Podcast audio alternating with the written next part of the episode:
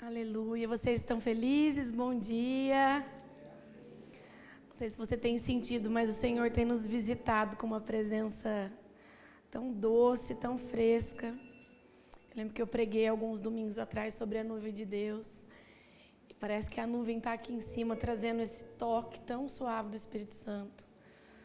Como se ele estivesse nos enchendo para um novo tempo, como se ele estivesse nos preparando para uma nova estação. E isso ele tem cuidado e derramado tanto dele de nossos corações. Eu sinto como se Jesus estivesse realmente dando todos os cuidados, todo o amor, como se ele tivesse como um, como uma criança indefesa, ele estivesse dando todo o carinho, todo o cuidado para que um novo tempo, uma estação seja virada e para que nós estejamos bem alimentados, cheios da tua presença, para que a gente possa suportar tudo que está por vir, amém? Domingo passado à noite, de manhã também foi maravilhoso, eu não estive aqui, estou falando da noite porque eu estava, e realmente parecia que o culto não ia acabar, o Xande não ia conseguir pregar, porque a presença de Deus era tão forte, tão densa, tão palpável, que a gente só conseguia cantar Osana, Osana, Osana. Então eu só oro a Deus para que essa nuvem continue aqui, o Senhor continue tocando os nossos corações, amém? E o Senhor me deu uma palavra hoje, e o nome dessa palavra é piloto automático. E eu queria compartilhar uma experiência. Nós abrimos um GC, eu e o Xande. E a última vez que eu tive um GC, eu acho que foi em 2016, 17. E a gente teve uma direção de Deus para abrir um GC, para poder liderar e ter esse tempo sobre as nossas vidas, e logo nós respondemos e oramos para que Jesus abrisse uma casa. E eu falei, Xande, nossa, se tal casal abrisse uma, essa casa, ia ser tão bom, porque a localização seria boa. E Deus Xande falou: não fale nada, ore, vamos orar. E eu lembro que depois de uma semana eu fui tomar café com essa moça, que já estava marcada. Ela falou: Pastora, Jesus tem me incomodado para abrir um GC. Então, Jesus faz todas as coisas, é orgânico, flui. Não precisa ter as nossas mãos, não precisa ter o nosso jeito humano, Jesus faz. E nós começamos o GC, preparamos tudo. E o mais engraçado é que a gente tem uma certa experiência, né? A gente foi líder de GC muitos anos. E naquele dia, eu fui buscar a Malu na escola e chovia muito. E daí eu cheguei aqui, o Xande, já estudou o esboço? Eu falei, já, você estudou? Ele falou, estudei. Será que vai alguém? Eu falei, não sei. Eu falei, eu não sei. Daí a gente foi no carro e a gente foi orando e a Malu falou, eu falei, você quer ir no GC da Fabinha, que é minha vizinha, e lá tem muita criança? Ela falou: Não, mãe, eu quero ir no nosso GC, porque agora a gente tem um GC. E a gente chegou lá e arrumou as cadeiras, e a gente ficava olhando um para o outro e dizia: Amor, será que chega alguém? Como é que será que vai ser? E na hora que começou, a gente estava com frio na barriga, a gente estava inseguro. E porque eu estou me emocionando falando isso para você, querido? Nunca perca, nunca perca o frio na barriga. Nunca perca a ansiedade por querer mais de Deus. Não deixe que a sua experiência faça você dizer: Eu já sei fazer. Eu já sei fazer. Eu não fui para aquele GC dizendo: Eu já sei ministrar, mas a gente foi celebrando porque Jesus estava fazendo uma coisa nova, nova nas nossas vidas. E a gente deu o GC e a gente ajudou a arrumar no final. E a gente veio embora no carro e mandou um, um áudio para o GC da liderança, dizendo para eles: olha, queria contar para vocês, queria dar um feedback de como foi o nosso GC. Eu queria dizer para vocês que a gente teve frio na barriga, se vocês quiserem visitar. Falamos para o supervisor: olha, se você quiser ir lá, dá uma olhada. Porque, querido, não tem a ver comigo, tem a ver com o Senhor. E o dia que eu perder esse frio na barriga, o dia que eu perder esse temor, eu não mereço estar aqui. Essa igreja não merece estar sobre, sobre as nossas vidas como pastoreio aqui. O dia que eu perder o frio na barriga, o dia que eu perder, hoje de manhã minha cunhada me mandou mensagem. Eu falei, Eline, eu estou indo pregar, ora por mim. Que vontade de fugir, de sair correndo, porque é um temor, querida, é um temor de que você está levando a palavra de Deus. E Jesus me deu essa palavra depois desse dia, para que a gente pare de andar no piloto automático e que realmente a gente caminhe sabendo o que Jesus tem para mim e para você. Nosso corpo está muito acostumado quando nós vamos tirar carta nos nossos primeiros dias de habilitação, para quem já tem. A gente fica, nossa, agora é embreagem, agora é primeira, agora é segunda, é o freio. Mas algum tempo que você esteja dirigindo, você já nem pensa em qual pedal você está pisando mais. O seu corpo vai no automático. O seu corpo já vai fazendo tudo ali, parece que sozinho. Por quê? Porque nós vamos nos acomodando, nos acostumando. Isso é bom fisicamente, faz com que o nosso corpo gaste menos energia, que você precise, é preciso raciocinar menos. Imagina se a vida inteira você dirigisse primeira marcha. Então você vai, aquilo vai sendo natural. Eu cheguei aqui na igreja, às vezes, durante a semana, a igreja está muito escura, mas eu já sei. Eu já sei que ali a luz, a escada, até quantos degraus a escada tem, eu sei. Porque eu já estou habituada, já é costume estar aqui. Mas nós não podemos levar isso para a nossa vida espiritual. A nossa vida espiritual precisa ser um eterno uau. Um eterno frio na barriga, um eterno Jesus, como que eu faço? Um eterno expectativa, uma eterna ansiedade, uma ansiedade boa de que o será que o Senhor vai fazer hoje. Precisamos sair desse automático, sair desse lugar que nós ligamos, eu não sei quando, e esquecemos de tomar a direção de novo. Então Jesus tem pedido para a igreja: sai do piloto automático, sai daquilo de sempre, faz uma coisa nova. Então, quando eu vi o meu coração e do Xande realmente com borboletas no estômago por o GC, eu falei: Jesus, nós não perdemos isso. Nós não perdemos, realmente nós estamos na direção que o Senhor tem nos levado. O piloto automático não pode tomar conta das nossas vidas. E eu queria que você abrisse, nós vamos falar hoje um pouquinho de Isaías 29. Isaías 29. Cap... Lá no versículo 1 diz assim: Ai de Ariel Ariel, a cidade onde acampou Davi. Acrescentem um ano a outro e deixem seguir os seus ciclos de festas. Mas eu sitiarei Ariel, que vai chorar e lamentar-se, e vai ser para mim como uma fornalha, como uma fornalha do altar. Querido Ariel, se você for ver o significado de Ariel, diz leão de Deus. Se você for estudar sobre vê muitos historiadores, a teologia diz que Ariel se refere a Jerusalém, tanto pelo nome, leão de Deus, e também diz aqui no versículo, a cidade onde acampou Davi. Então Ariel faz uma referência a Jerusalém. E o Senhor estava avisando aquela cidade de que o juízo viria sobre ela. Jesus está dizendo: Ariel, eu citiarei Ariel, que vai chorar e lamentar-se, e ser para mim como uma fornalha de altar. Então Jesus avisa o juízo que estaria por vir. Eu lembro que quando, eu já, acho que eu já compartilhei isso, quando nós viemos para Curitiba, nós recebemos uma profecia dizendo: vocês vão entrar na fase. Um cara lá dos Estados Unidos nos ligou numa chamada de vídeo. E ele não nos conhecia, ele viu uma foto e falou: preciso falar com esse casal. E na chamada de vídeo ele nos, nos disse: vocês vão entrar no pior estágio da vida de vocês, ou um dos piores estágios. E ele disse: será nove, serão nove meses, o tempo de uma gestação. Mas depois disso, vocês estarão prontos para viver a integralidade do ministério de vocês. E nós entramos, querido, numa fase muito difícil das nossas vidas. Mas hoje, olhando, eu creio que nós estávamos gerando a Poema Curitiba nesse tempo.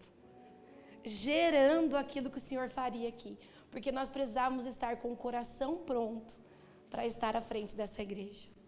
Nós precisamos estar quebrados, moídos, entregues, confiando no Senhor, para que Ele fizesse o que Ele fez aqui.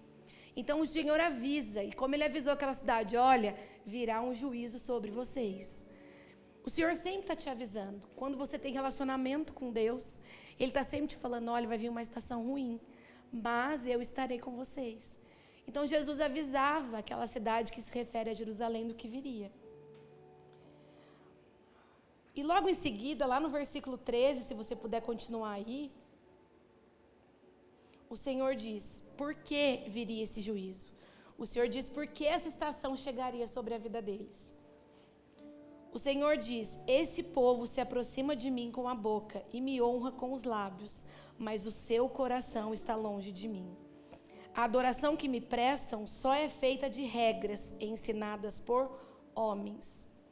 Então aquele povo tinha uma devoção por Deus, uma devoção na palavra, mas o coração estava distante do Senhor. E Deus podia dizer: olha, aquele povo lá está perdido, aquele povo lá está longe de mim. Eles falam que são de Deus. Eles têm uma postura de quem é de Deus, mas o coração deles está longe de mim. Talvez qualquer pessoa faria isso, mas Deus é Pai, amém? Deus é Pai e Ele disse: Não, eu vou trazer o juízo sobre aquele povo. Eu podia estar vir, vir para Curitiba do jeito que eu estava, uma experiência, muitos anos na Poema, mas o Senhor precisava que o juízo viesse sobre nós, para que nós estivéssemos preparados para aquilo. Então aquele povo tinha um jeito de falar, sabia as regras, sabia o que deveria ser feito, mas o coração estava distante. E infelizmente isso tem acontecido muito na igreja do Senhor. Muito, porque as pessoas falam como pessoas que são de Deus, elas agem como pessoas que são de Deus, mas o coração delas não está com o Senhor. E sobre essas pessoas e sobre a igreja tem vindo o juízo de Deus. Tem vindo a correção do Senhor. Tem vindo o Senhor dizendo: peraí, o seu coração não está no lugar. E querido, ao invés de olhar isso como algo ruim, nós devemos olhar isso como um cuidado de Deus. Como um cuidado dizendo: olha, não vai dar bom. Dessa maneira não está legal. Dessa maneira você não vai estar pronto para estar numa igreja, seu coração vai se perder.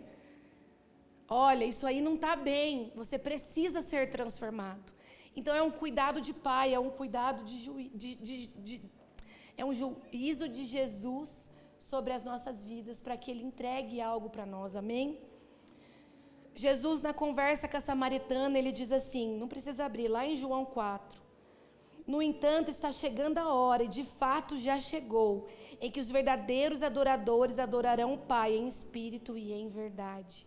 São estes os adoradores que o Pai procura. Deus é espírito e é necessário que os seus adoradores o adorem em espírito e em verdade.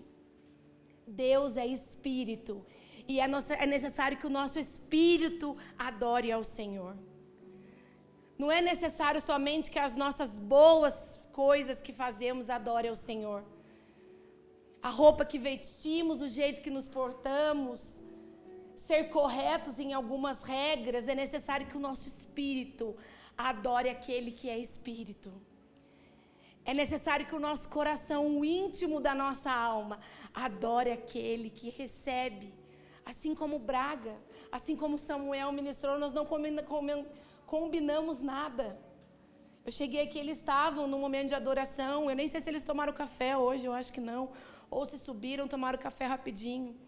Eu não compartilhei com eles o que eu ia pregar.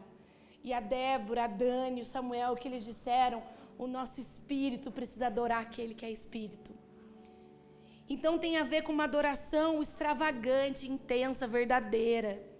Só que nós, dotados de regras, dotados de uma igreja, de família, que vivemos numa sociedade, deixamos ficar engessado por aquilo que nos foi ensinado. Então, o que ele diz lá no Isaías, a adoração que me prestam só é feita por regras ensinadas por homens. Queridos, isso é muito forte. A adoração só é feita por aquilo que te foi ensinado. Por aquilo que você falou, eu preciso ser assim, eu preciso ir ao culto domingo. Eu preciso estar no culto domingo. Eu preciso fechar minha porta, ajoelhar e ficar lá tantos minutos falando palavras repetidas para Deus. Então chegou a hora da gente se quebrar, porque o juízo está vindo sobre nós. E é hora da gente entregar o nosso espírito, a nossa adoração de uma maneira verdadeira e genuína. Com o coração realmente entregue a Deus. É hora de desfazer. E sabe o que acontece quando a gente vive muitos anos nessa coisa imposta por homens? É como se tirasse um cabresto dos nossos olhos. A gente não consegue se mover. Eu já cuidei de muita gente que a gente chegava aqui e dizia, falar, olha, você é líder. Mas o que, que eu tenho que fazer agora? Querido, o que Jesus tem falado para você fazer agora? Uma vez eu tive uma mesa com um líder aqui, eu não vou citar, ele está aqui hoje. e ele começou a chorar na mesa e ele falou assim, ele estava ele tava com raiva, ele falava assim para mim: "Vocês não conseguem entender isso, porque vocês não viveram isso. A vida inteira me diziam que eu tenho que fazer e eu não consigo agora fazer o que Jesus está me falando.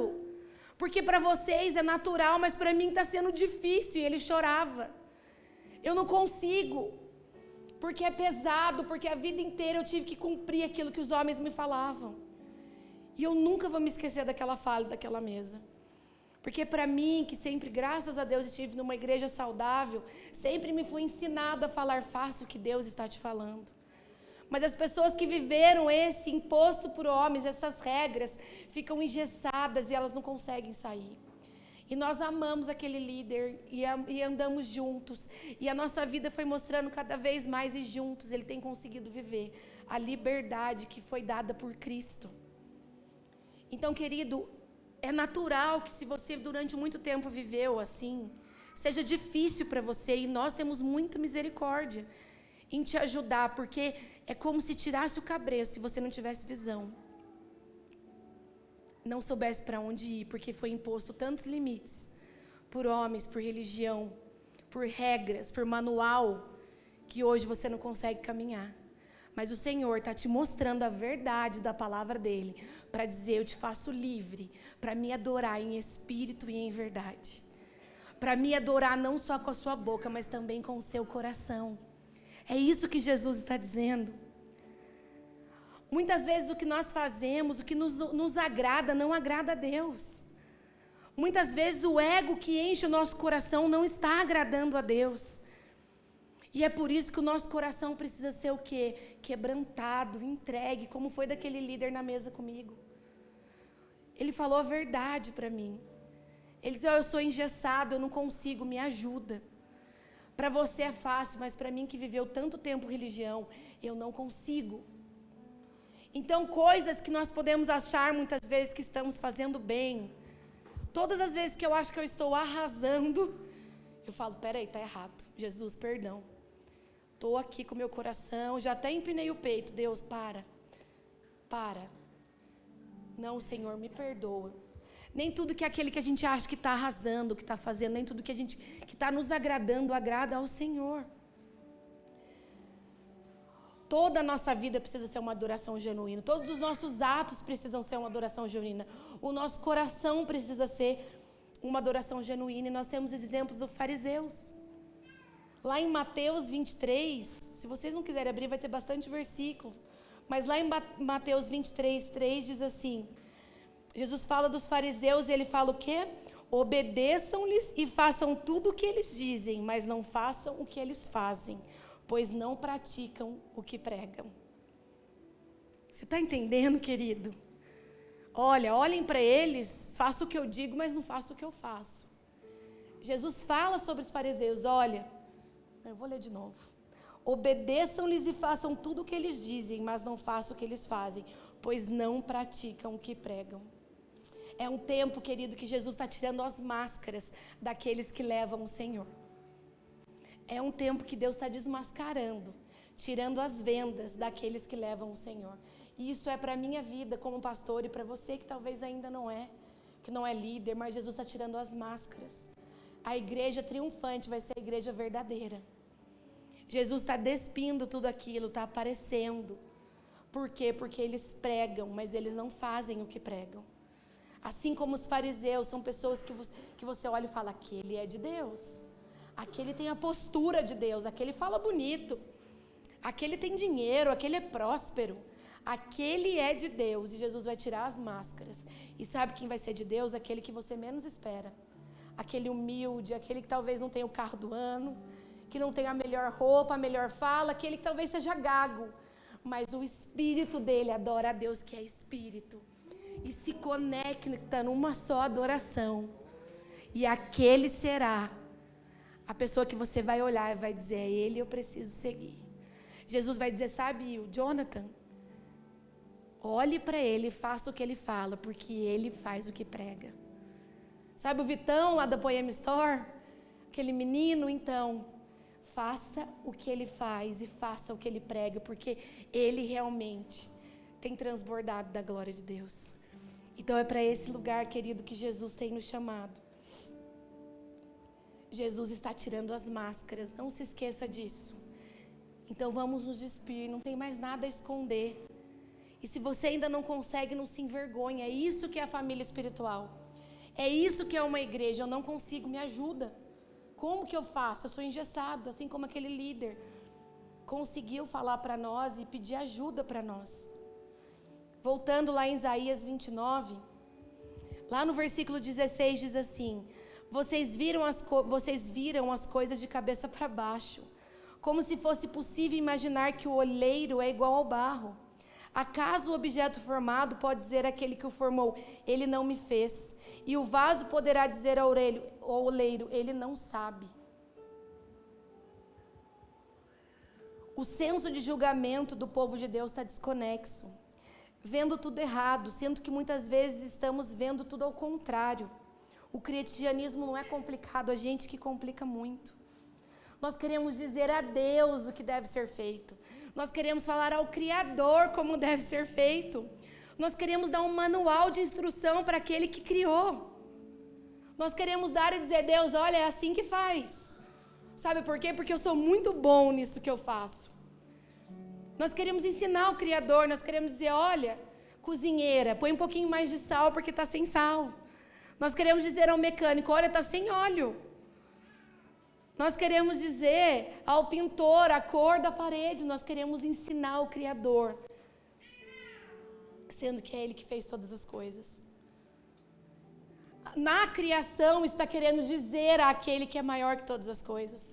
Nós, queremos estar, nós estamos querendo sobressair aquele que nos criou, aquele que tem um propósito para mim e para você.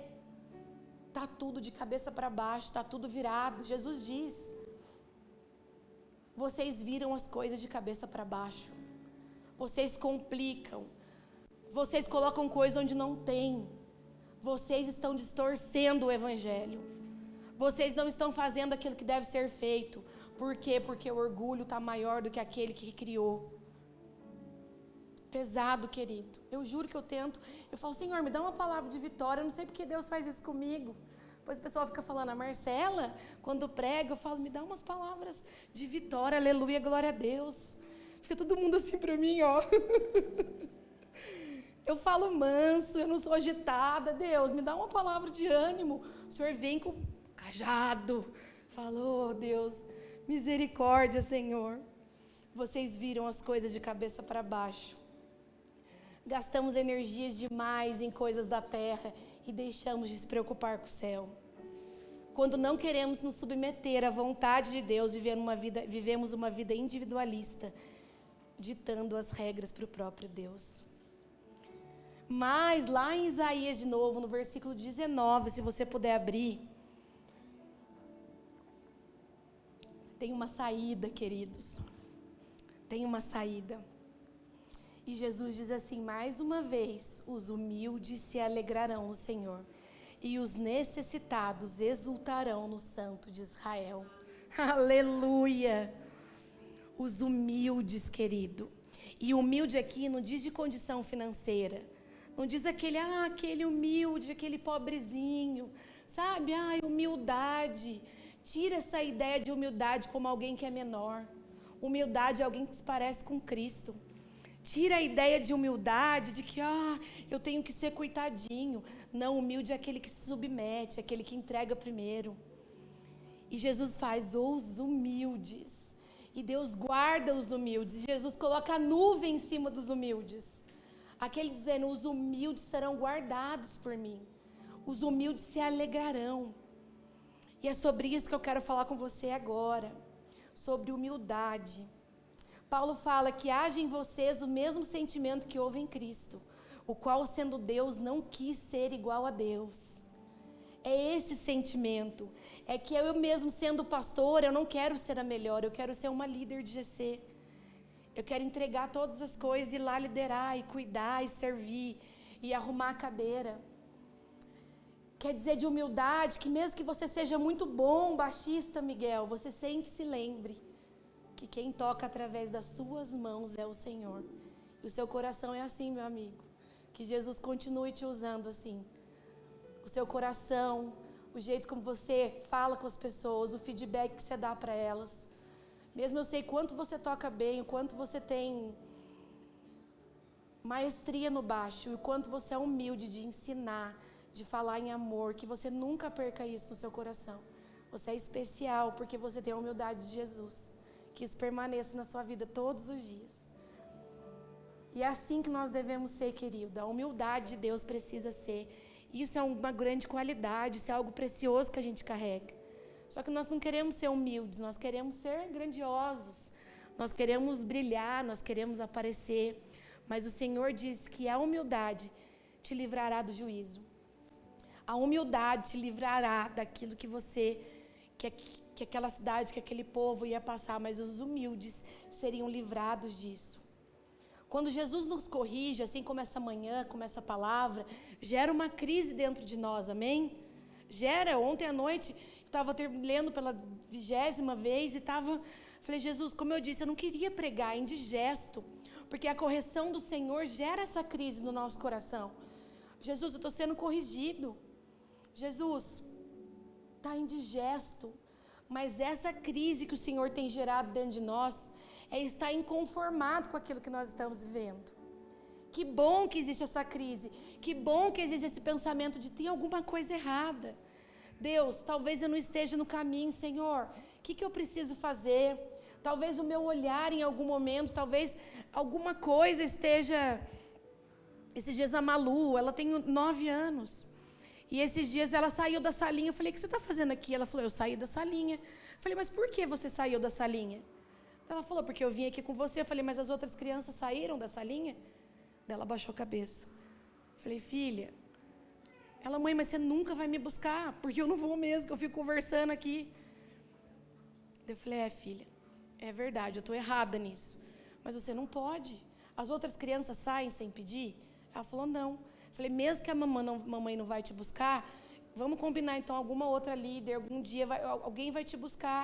Eu vou organizar isso, mas você não pode ter esse coração. Porque você precisa pedir para sair. Você precisa ter um responsável para sair. Ela baixou a cabeça, falei: "Vamos nos consertar. Eu vou me organizar para te buscar e você vai cuidar do seu coraçãozinho". Então, o tempo todo eu tento ensinar e tirar tudo do coração dela, que faz que em algum momento ela pense: "Sou filho do pastor". Então, nosso, a nossa vida é um eterno consertar. A vida cristã é um eterno consertar. É um eterno voltar para o centro da vontade de Deus. É se perder para a direita e para a esquerda e dizer: olha, cara, isso é incrível. Se você aqui está sentindo que em algum momento você se perdeu, se abra com o seu líder, com alguém, fale: olha, eu me perdi. Meu coração estava querendo isso, eu estava querendo tocar no louvor, estava querendo ser professora da salinha, eu estava querendo, eu não sei, mas olha, eu, eu, meu coração estava assim. Não tenha vergonha, mas confesse com a sua boca. Eu estava me perdendo no meu orgulho, mas eu quero ter esse coração humilde entregue. Eu quero me alegrar na minha humildade. A vida do cristão é assim: é vai e volta para o caminho. Se perde, volta para o lugar. Perdeu a visão do propósito, olha de novo para frente. É assim que nós vivemos e não há vergonha nisso. Apoiemos uma igreja que nós falamos, sejam verdadeiros. Eu não exijo, como pastora de vocês, uma postura do tempo todo 100%, mas eu quero que vocês tenham um coração arrependido, simples e humilde. Quero que vocês olhem para nós e, e, e, que isso escorra das nossas vidas para vocês. Para que vocês sejam pessoas que amem os outros, que vocês tenham um coração no lugar que realmente seja verdadeiro na nossa igreja, que a gente não tenha vergonha de abrir para o outro aquilo que nós estamos falhando. Por quê? Porque os humildes se alegrarão. Os humildes se alegrarão. E essas crises que estão dentro de nós precisam existir cada dia mais. E por isso que é tão importante ir à igreja, se alimentar da palavra, estar em comunhão com os irmãos, viver realmente igreja de verdade porque aqui você alimenta, no GC você compartilha e você vê que você não é um bonecão, todo mundo passa a mesma coisa que você. E ali nós partilhamos do pão. Nós pegamos o pão no domingo, partilhamos o pão na quarta e junto nós vivemos verdadeiramente a igreja do Senhor. Amém? Querido, lá em Mateus 24, no versículo 12, Mateus 24, versículo 12 diz assim: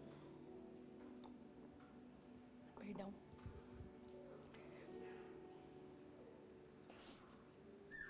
Devido ao aumento da maldade, o amor de muitos esfriará, mas aquele que perseverar até o fim será salvo. Será salvo. A maldade do mundo está tirando a pureza dos nossos olhos e do nosso coração está tapando os nossos ouvidos, nós estamos sendo roubados do céu. Nós estamos sendo roubados do céu. A maldade tem contaminado aquele que deveria ser humilde e santo, que somos nós, que já conhecemos ao Senhor, que já confessamos ao Senhor, mas a maldade tem cegado os nossos olhos, os nossos ouvidos e tem tapado o nosso coração. A gente não consegue mais admirar o outro, exaltar o outro, elogiar o outro. Nós não conseguimos mais dar a frente na fila. Nós não conseguimos mais acreditar nas pessoas, porque a maldade está fazendo muitos se esfriarem. E nós não conseguimos simplesmente dizer, cara, tal pessoa é incrível, eu vou investir nela. Sabe, eu vou semear o meu dinheiro nessa pessoa. Eu vou entregar o dinheiro que eu tenho para ela. Eu vou semear um jantar os nossos olhos estão maus e a gente tem julgado, se distanciado das pessoas. Se alguém é melhor que eu, eu não consigo ser humilde e dizer, Miguel, você toca melhor que eu, você pode me ensinar? Porque os dias são maus e nós estamos esfriando o nosso coração.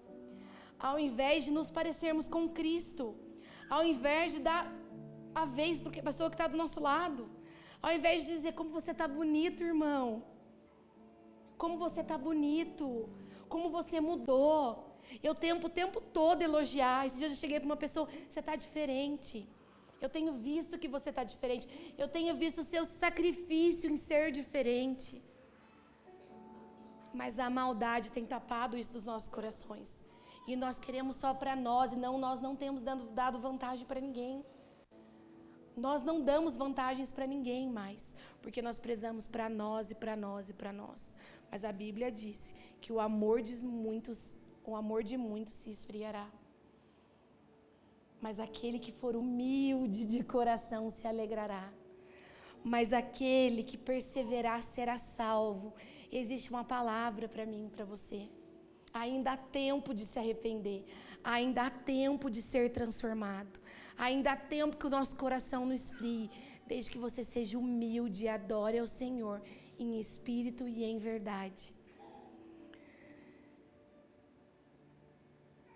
Um dos versículos que nós mais pregamos na poema qual é? Mateus 6,6. Entre no seu quarto, feche a sua porta e tenha intimidade, tenha relacionamento com o Senhor.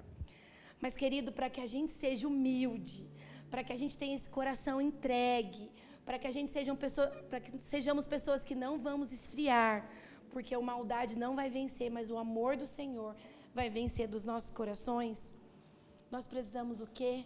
Perdoar. Perdoar assim como Cristo perdoou. A maior história de amor foi um perdão que ele nos deu na cruz. A maior história de amor e entrega foi a morte de Cristo por mim e por você. E o perdão precisa ser algo que é presente todos os dias na nossa vida. Todos os dias perdoar. Querido, durante muitos anos eu carreguei um peso muito grande na minha vida. eu não perdoava o meu padrasto por ter passado HIV para minha mãe. Para quem não sabe a história, minha mãe pegou HIV no segundo marido e, e isso acabou com a nossa vida e, e gerou muitas coisas. Meu irmão morreu com oito anos. Eu dizia, cara, por que, que ele não falou? Se ele tivesse falado, a minha mãe não tinha amamentado, o Lucas estaria vivo. Um menino lindo. Ele não amava nem o próprio filho, porque nem com o filho ele se preocupou. E eu o tempo todo levava esse peso. Eu dizia, minha mãe era saudável, minha mãe estava bem. Cara, por que, que ele fez isso? Por que, que, ele, que ele teve coragem de fazer isso? Eu me converti e eu continuava com aquilo dentro do meu coração. Não é possível, ele, tem, ele tinha que ser muito ruim para alguém falar: olha, vou passar HIV e não estou nem aí. E aquilo congelava dentro do meu coração. Convertida, líder na igreja. Nem lembro se eu já era pastora, mas foram muitos anos com aquela falta de perdão dentro do meu coração. E eu fiz direito, para quem não sabe, é, sou formada em direito e no direito a gente aprende que existe uma. Quando uma mãe atropela uma criança, por exemplo, né? E ela mata aquela criança, ela não precisa de pena, porque a dor é a pena, né? A dor, olha o que ela está passando, ela perdeu o filho.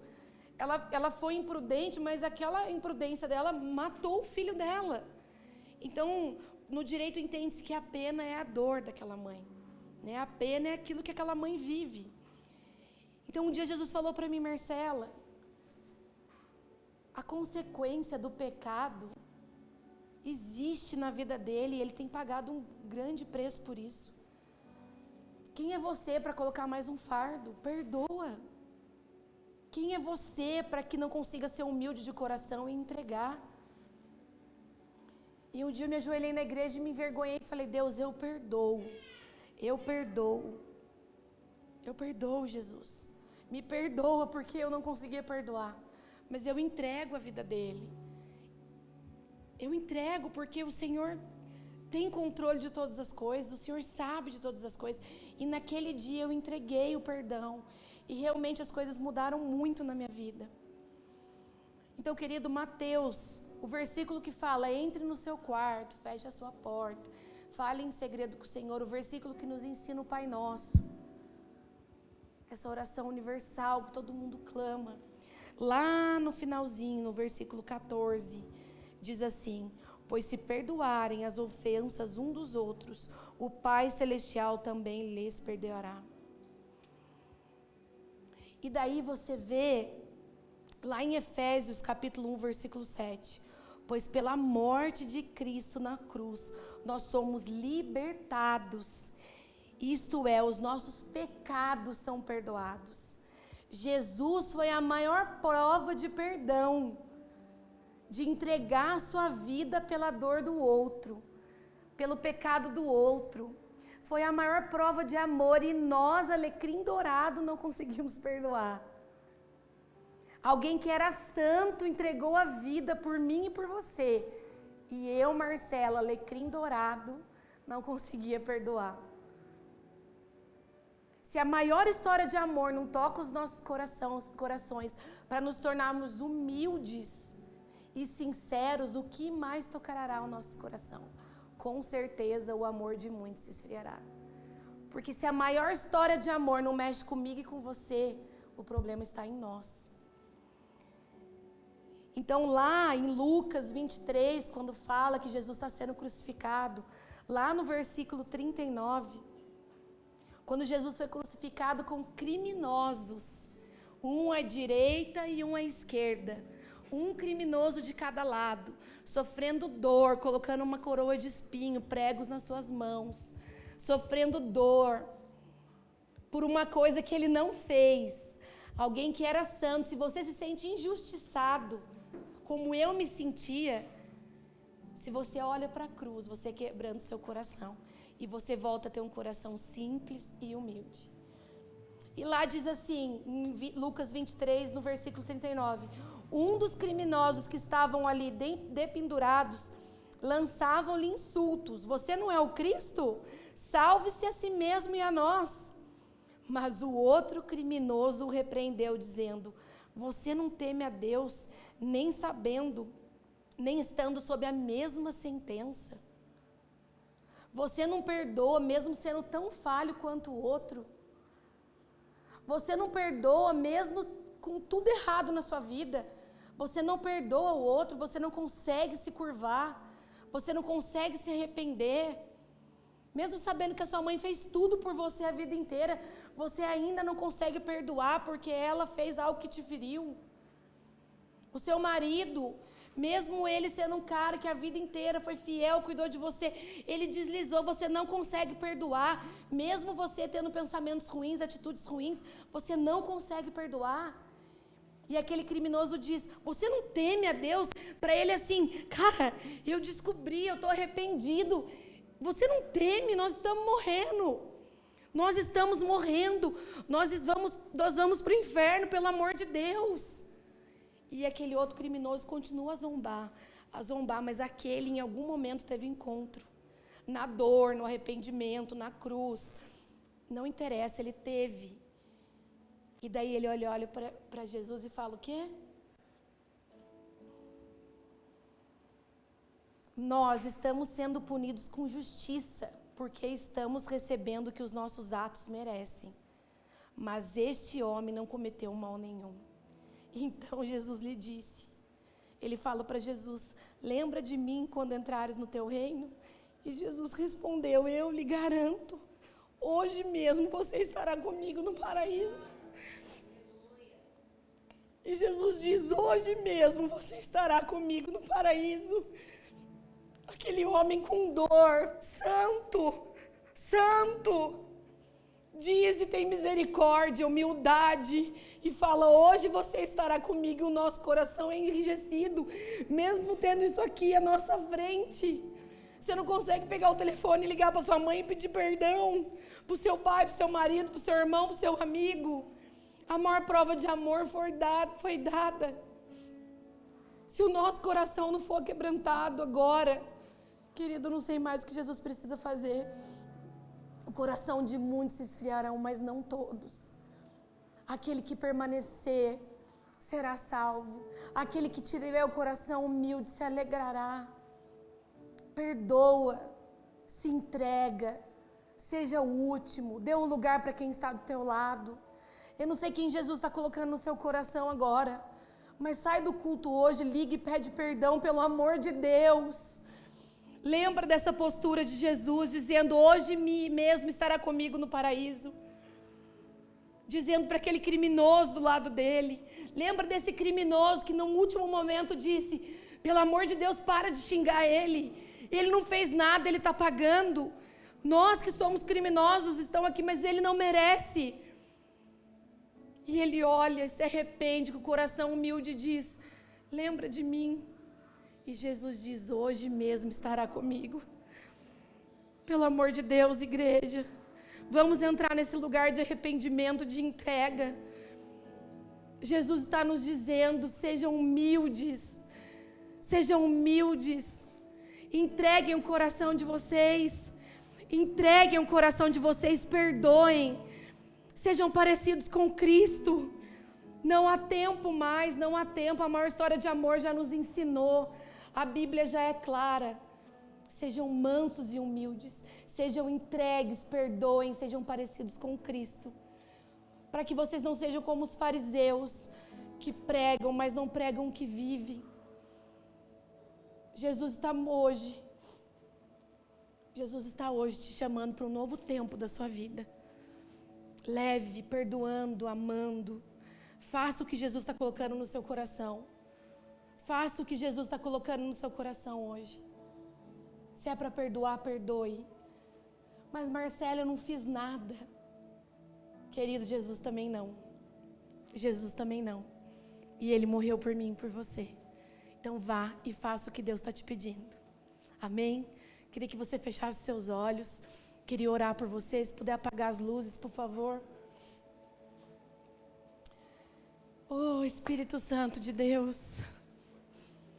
Obrigado porque o Senhor tem gerado essas crises nos nossos corações. Obrigado porque o Senhor tem gerado essas crises, Deus. Obrigado porque o Senhor tem nos mostrado a verdade. O Senhor não tem se conformado, nós permanecemos do mesmo jeito, carregando tantas dores durante tanto tempo, Jesus.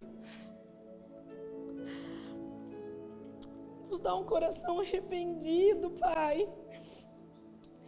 Nos dá um coração entregue, Pai. Não faz com que a gente se justifique, Senhor. Eu não fiz nada. Foi Ele que me machucou. Senhor também não fez nada e foi tão misericordioso, tão gracioso. Traz um sentimento, um espírito de quebrantamento nos corações. Traz um arrependimento, Pai, para que sejamos mansos e humildes, para que sejamos verdadeiros, rápidos em perdoar, rápidos em dar vantagem ao outro, para que a Poema Curitiba se pareça com o Senhor Jesus não com os fariseus, mas que a gente se pareça com o Senhor. Que o nosso perfume exale o Senhor, Deus. Que essa igreja se pareça com o Senhor. Senhor, e as pessoas que estão envergonhadas, Jesus me diz que alguns estão envergonhados de tomarem uma atitude. Não tenha vergonha. Você está exaltando o nome de Cristo você está exaltando o nome de Cristo, vá e Ele convencerá o coração das pessoas. Mas não deixa de pedir perdão, não deixa de se humilhar, de ter um coração disposto. Você diz: Eu nunca elogiei, como eu vou elogiar agora? Eu nunca consegui dar vantagem. O que vão dizer de mim? Vão dizer que você se parece com Cristo. Vão dizer que você é humilde de coração.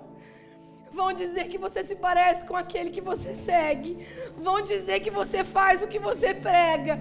Vão dizer que você tem um coração parecido com o do Senhor. Oh, Espírito Santo de Deus.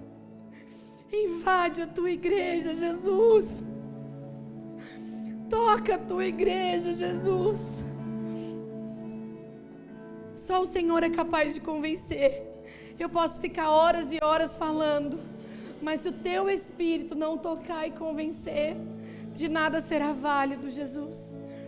Então toca o coração das pessoas. Querido, se você quiser se arrepender, ajoelhar, colocar sua cara no pó, vir à frente, entregar o que você precisa entregar, faça. Mas inicie uma nova estação na sua vida a partir de hoje. Você não é fariseu, você é homem de Deus que prega, o que fala. Faça aquilo que Jesus está te pedindo. Eu te encorajo, no nome de Jesus, a fazer o que o Senhor está pedindo. Convence essas pessoas do teu juízo, da tua verdade, do teu coração, Deus. No nome de Jesus.